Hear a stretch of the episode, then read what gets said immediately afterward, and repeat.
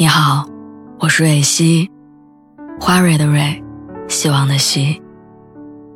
今天你还好吗？你可以在微信公众号和微博中搜索“蕊希”，每天晚上我都会用一段声音陪你入睡。听完今天的故事，祝你晚安，做个好梦。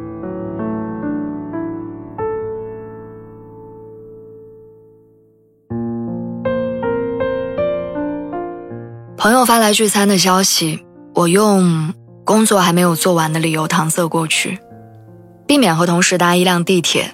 下班之后，我以闪电般的速度冲出办公室。周末，我的室友邀请我出去走走，我的第一反应也是下意识的告诉他，我已经有约了。工作后的这几年，逃避社交好像变成了常态。可能是因为工作太累，每天晚上下班回家，我只想躺在床上，用手机打发时间。也可能是因为社交成本太高，要么占用时间，要么占用精力，久而久之，我就懒于出门。也可能是网络太发达了，一部手机我就可以联系天南海北的朋友，所以不在线下联络。我记得刚开始工作的时候，特别热衷于社交。朋友过生日会去蛋糕店亲手给他做蛋糕，周末的时候愿意花两个小时的路程陪同事看场电影。平时闲着没事儿，我就不断的在网上搜索各种各样的景点、热门的旅游城市，一有空闲就会说走就走。那时候有三两朋友，有常联系的同事，有中意的餐厅，也有喜欢的海风。偶尔出门见见老朋友，也会偶尔搭火车去别的城市见想念的人。但工作久了，我开始逃避并且讨厌这一切。听到电话铃声就会心烦气躁，因此我的电话常年静音。对新认识的朋友不怎么积极，觉得光是维系旧的就已经花光了所有力气。等公交的时候，尽管天气再糟糕。也不会进入别人的私人空间。直到有一天，我翻到了一张老照片，照片里是我和一群小孩的合影。那个时候我九岁，我住在乡下的外婆家。夏天放学之后，我经常和伙伴们跑来跑去，在绿树成荫的街道，在宽敞热闹的广场上，我们一路跑着，也一路笑着。累了，我们就拐进村头的那家小卖铺里买水喝；饿了就三三两两的解散，伴着家人的吆喝声回家吃饭。那个时候，我最喜欢的地方就是外婆家里的柜子，因为那里面放着各种各样的好吃的。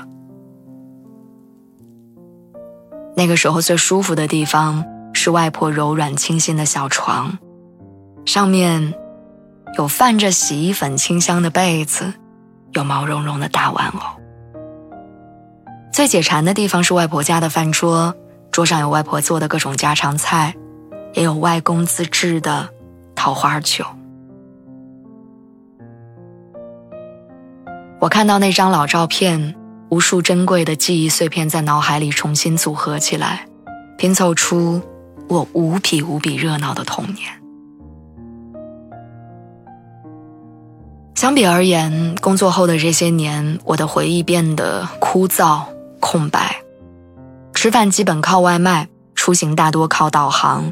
我不知道我的邻居是男是女，也不清楚给我开门的小区保安的大爷，他年纪多大，他是哪里人。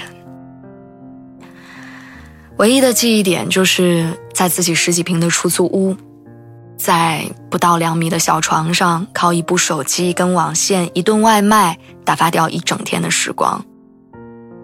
甚至我觉得，只要有自己舒服的一亩三分地儿，我就可以宅到天荒地老。周末我做的最多的事情是躺着，吃的最多的食物是过桥米线。工作日里，同事过来闲聊，我会下意识的假装自己很忙。公司安排团建的时候，我会想尽一切办法请假不去。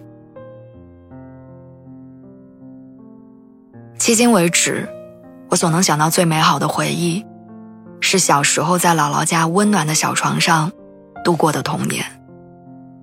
是上学的时候妈妈做的家常菜，是同学们一起在课下偷吃和疯跑的时光。有人说，真实生活的每一天就像开车经过一座城市，一路会遇见未知的风景和未知的人。